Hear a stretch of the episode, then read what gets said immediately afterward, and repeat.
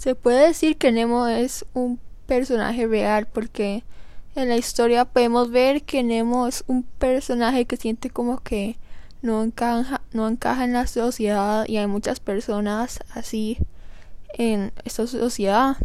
Pero esa es una forma de verlo, pero hay como otra diferente, la cual es como pensar como Nemo en la historia no es reconocido por la sociedad, entonces nosotros a ponernos como en la posición de la sociedad, nosotros no sabemos si hay alguien ahí en el mar haciendo la misma cosa.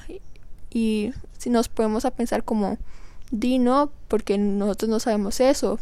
Y digamos en la historia tampoco las personas tampoco lo saben. Entonces uno nunca sabe quién puede estar ahí. Entonces eso también es otra forma diferente de verlo